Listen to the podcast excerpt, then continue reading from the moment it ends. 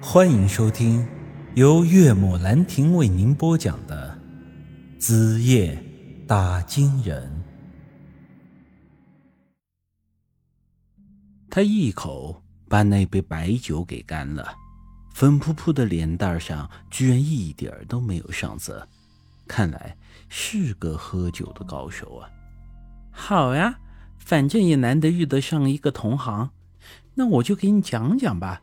你别养鱼呀，我这都干了。于是我也端起了酒杯，一口给闷了。说句实话，我这人的酒量不算好，平时大多喝的都是啤酒，这白酒一杯直接灌下去，还是有些上头的。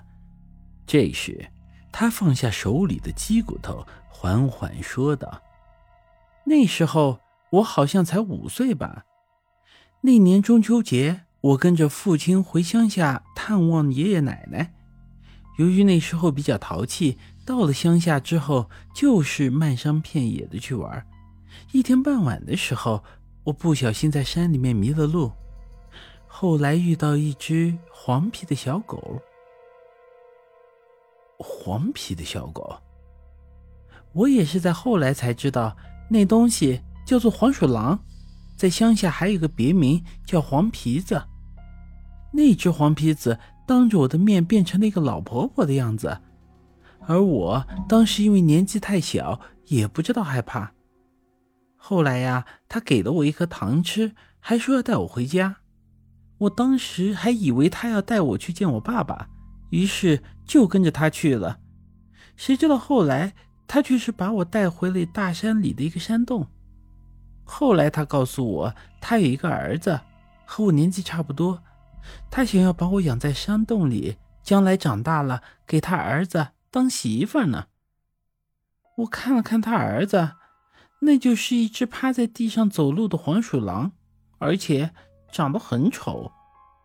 我被吓哭了，但是一哭他就打我，后来我也不敢哭了，就这样。我成了黄皮子的童养媳，一直在山上住了九年。眼看着那黄皮子的儿子就要长大了，我就要嫁给这样一个畜生做老婆。可是就在这之后，我的生活却发生了改变。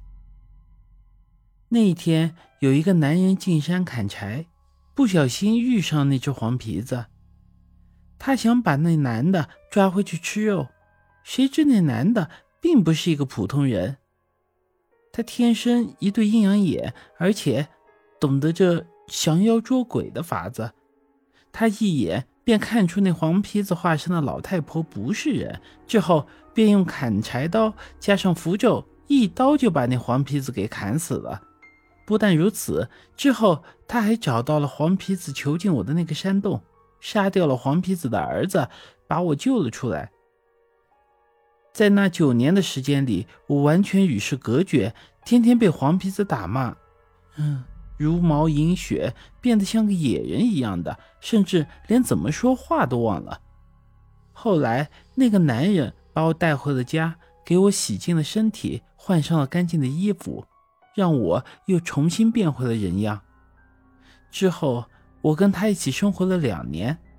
在这两年的时间里，他教会了我怎么说话，让我有了回归人类社会的可能。再之后，他告诉我，黄皮子这种东西十分记仇，虽然杀了那母子两个，但指不定他们还有什么亲戚，以后会来找我报仇的。于是，他又教了我一些风水术数和一些符咒法文，让我以后好防身。此后。他就将我赶了出来，让我去找我的父母。但是我当时并不想离开他，在和他一起生活的两年里，我发现他这个人心很善良，但和他一个村子里的人都瞧不起他，说他是个傻子。所以之后我就告诉他，我想要报答他的恩情，我要嫁给他，给他做媳妇。但他却告诉我，他这辈子也不会结婚，而且。他是个傻子，没有能力养我。最后啊，他还是执意把我赶了出来。听到这里，我的整个人都变得激动了起来。天生阴阳眼，懂风水术数。旁人说他是个傻子，你说的那个人，该不会是？他的名字叫做陈大山，住的地方叫做陈家村，而他杀黄皮子救我的地方就叫做金银山。我一下子愣在了那里，真的是大山叔。这时他接着说道：“其实那天晚上我第一眼看到你的阴阳眼的时候，就已经有种熟悉的感觉。你的阴阳眼应该就是他给你的吧？”终于，我点点头：“没错，那天晚上我所说的师傅，指的就是大山叔。”这说来说去啊，我是真没想到自己和白灵凤有这样一层关系。他的风水术是和大山叔学的，说到底，他居然是我的师姐。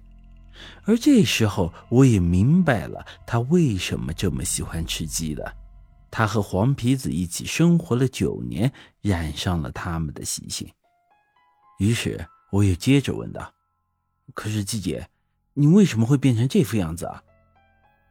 本集已经播讲完毕，欢迎您的。继续收听。